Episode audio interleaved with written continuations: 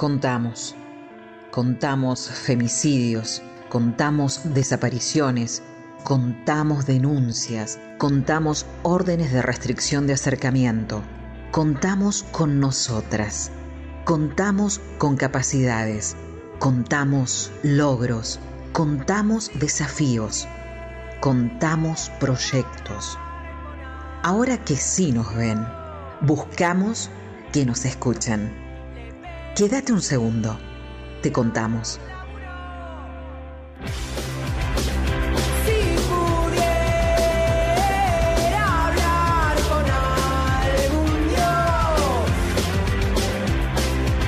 Por 15, 18 minutos en todo el país. Eh, estamos aquí en la radio acompañándolos a ustedes. Eh, como dice la apertura de este micro, eh, contamos, te cuentan, te contamos a través de la radio, te cuenta Natalia Castro, a quien saludamos y decimos muy buenas tardes. Ahora sí, Natalia, ¿cómo estás? Muy buenas tardes nuevamente a todo el equipo acá en la radio, a Leo que está en los controles, José Luis, vos, muy linda tarde, nos entra sol por la ventana, así que está muy lindo para compartir eh, este momento. Eh, hermosa tarde, es verdad, aquí en, la ciudad. Este, un poquito de viento, casi nada comparado con otros días, no tenemos nada de viento. Eh, bueno, te escuchamos, este, te escuchan en la radio a ver qué es lo que nos vas a contar hoy. Hoy vengo con algunas propuestas, como le decía siempre, nacional, regional y local. En el ámbito nacional lo que tenemos para contar en el día de hoy tiene que ver con una novedad que conocimos ayer a través de un decreto nacional que apareció en el boletín oficial, ¿no? Se creó por decreto el Gabinete Nacional para la Transversabilidad de Políticas de Género.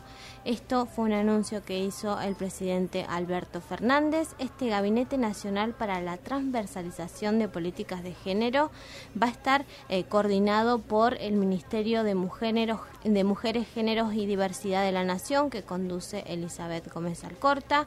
Eh, va a estar conducido también por Santiago Cafiero, quien va a estar eh, al frente de, esta, de este nuevo organismo, que se llama el jefe de Gabinete de Ministros y Ministras. Eh, este nueva organización va a tener como eje el trabajo en la inclusión de las cuestiones de género en cada uno de los ámbitos del gobierno nacional.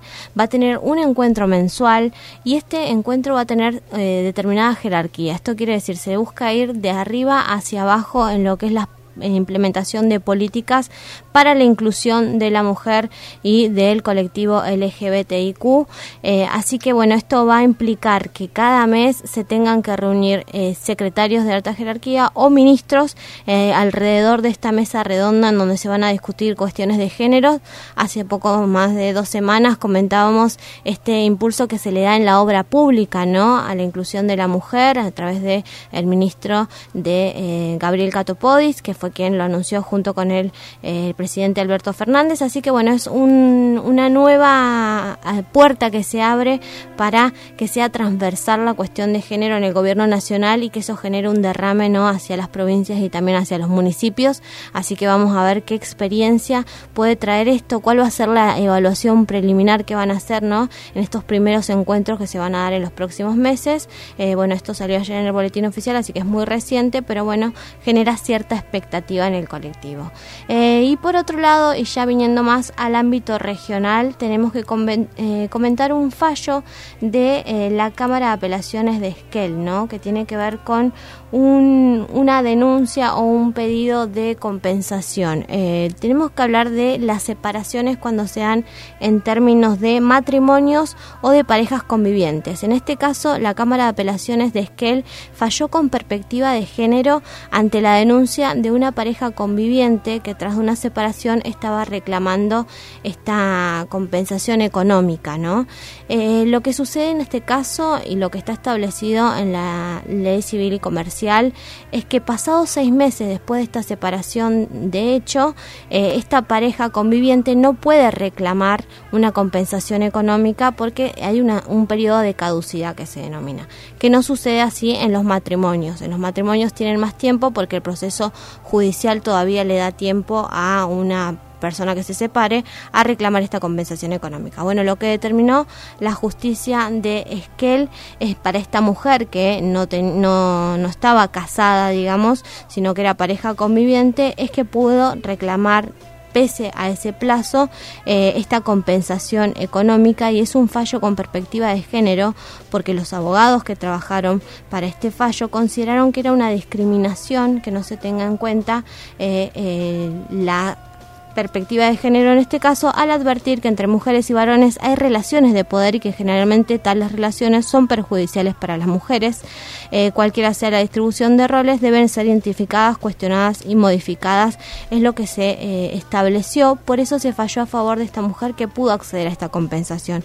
Este fallo de Esquel sienta precedentes y no es el primero. Eh, hubo otro en Neuquén que lo estuvimos rastreando en el día de ayer y que ocurrió sí en este caso en el medio de una denuncia también por violencia de género. Una mujer que tuvo que irse de su hogar porque padecía violencia de género, se fue con sus hijos, no estaban casados, era una conviviente también, con el, pasó el periodo de los seis meses porque esta mujer hasta que pudo instalarse en otra casa, en la casa de un familiar, no pudo reclamar esta compensación económica y la justicia se la había rechazado por ese periodo de caducidad.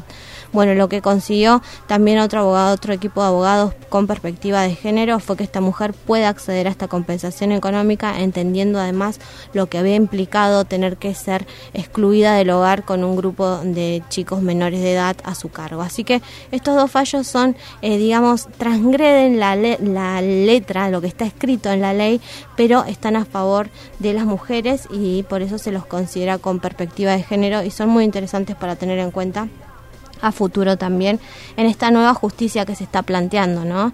Y que de la que hablábamos hace algunas eh, semanas atrás igual. O sea, que, mm, en el caso de la gente, las parejas convivientes, eh, la mujer tiene la posibilidad hoy de mm, solicitar una compensación económica si se va del hogar. Claro, una separación que antes implicaba que tenías seis meses para pensar si vos ibas a requerir o no esa compensación económica, hoy no tiene plazo de tiempo, de acuerdo a los abogados que te toquen, ¿no? Porque estamos hablando de un fallo y de una justicia y de un tribunal que falló con perspectiva de género, que no es lo normal en este marco de justicia que tenemos que se denomina patriarcal. Hay que buscar un abogado que esté dentro de ese ámbito pero lo común sería rever esa norma en este proceso de reforma judicial que se está viviendo, ¿no? Con, teniendo en cuenta estos estos precedentes que se han sentado tanto en Neuquén como en Esquel, ¿no? Tener la posibilidad de reverlo porque lo que sucede comúnmente es que hay mujeres dentro del hogar que se dedican a las tareas de cuidado y no tienen otro trabajo formal. Entonces puede ser, puede suceder que en medio de una separación cueste reinstalarse y, y la el pedido de compensación económica demore más de la cuenta. Bueno, lo que dice la, la ley, lo que está escrito es que solo en un plazo de seis meses después de haberte separado puedes pedir esa compensación. Bueno, lo que han considerado estos, estos jueces y estos abogados que han trabajado es que no, es que eso es una discriminación para la mujer, porque la mujer no le costó acomodar todo su todo su proceso de vida, reinstalarse en otra vivienda, reubicarse, entonces eh, dejar eh, de, de, considerar en estos casos la caducidad que se le llamaba a este pedido de compensación, ¿no? que caducaba en seis meses. Muy bien, entonces es una buena noticia para las mujeres que hoy este, por hoy están pasando una situación difícil, se han separado y bueno, y, es un aliciente como para decir, bueno, puedo eh, insistir o ver un abogado para que para que para recibir la compensación económica. Porque además todo el proceso de separación y más si ocurre en un contexto de violencia exige un tiempo para repensar la situación en la que la mujer estuvo, ¿no? Muchas veces, en muchas oportunidades incluso eh, hay parejas que se separan en un contexto de violencia sin que la mujer todavía pueda advertir que era víctima de ese trato o de esa situación de poder. Entonces ese tiempo eh, realmente va en desmedro de que la mujer pueda tener sus derechos. ¿no? Así que es como muy interesante los fallos que se dieron y es interesante también que se hayan dado ambos en la Patagonia y habla bueno de, un poco de la justicia acá. Siempre damos malas y hoy nos parecía bueno destacar esta en este caso. Eh, bueno, para mencionar para el día de mañana, jueves, y ya viniendo acá a la provincia también, eh, se retoma el juicio a Juan Luis Ale el ex comisario, ex jefe de la policía del Chubut, ex diputado provincial que estaba eh, acusado y está acusado de un abuso agravado cometido contra dos menores con las cuales convivió. Eh, se denunció en el año 2017. Estas mujeres ya son adultas, lo pudieron denunciar. En el marco del juicio, lo que adujo la defensa de Juan Luis Ale es que esto había prescripto, eso fue eh, negado por parte de la justicia, declarado como nulo porque los delitos de abuso sexual que se cometían contra menores no prescriben. Eso está escrito en la ley Piazza en nuestro país que sentó precedente también.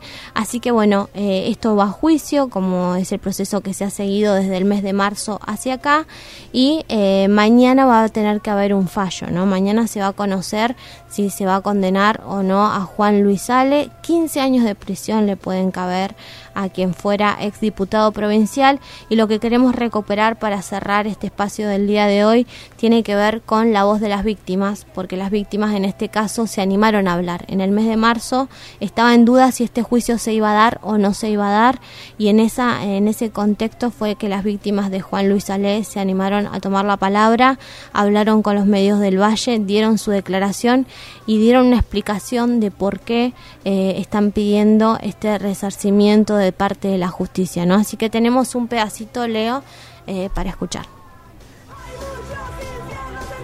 Lo que nos pasó, para que podamos contar la verdad y para que podamos de alguna manera sanar esto que es cerrar este proceso y seguir sanando, ¿no? Porque no es que se denuncia o se cuenta y se sana, eh, son años y años y años de, tratar de sanar, de empezar con, bueno, con la contención de la familia, de los amigos, de una contención eh, terapéutica de un grupo muy fuerte que, nos está acompañando ahora. Eh, pero bueno, em, las personas que, que, sufren abuso, en nuestro caso también, fue muy difícil hablar. Eh, gracias a Dios nuestra familia nos creyó siempre y bueno, desde el minuto cero tuvimos la contención. Bien, ahí escuchábamos eh, el testimonio de una de las mujeres que está pidiendo, bueno, algo de justicia. 15 años de prisión, como decíamos, les pueden caber a Juan Luis Ale. Y mañana, a partir de las 10 de la mañana, se va a conocer qué determinan los jueces en torno a este caso. Así que seguramente vamos a tener más novedades. Muy bien, Natalia, muchísimas gracias por, por la información, por lo que traes en día a día aquí para en defensa eh, de la mujer y novedades. Eh, buenas novedades como esto que, acabas de decir de la compensación económica que no tiene un plazo determinado, sino que es más extendido ahora. Así que bueno, gracias por la, por la noticia. Bueno, muchas gracias José Luis por el tiempo y mañana volvemos. Dale.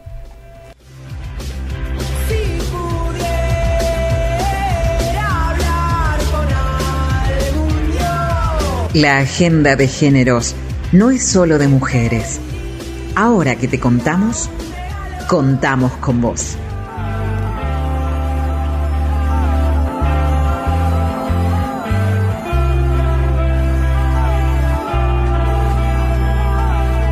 Ahora que sí nos ven, buscamos que nos escuchen.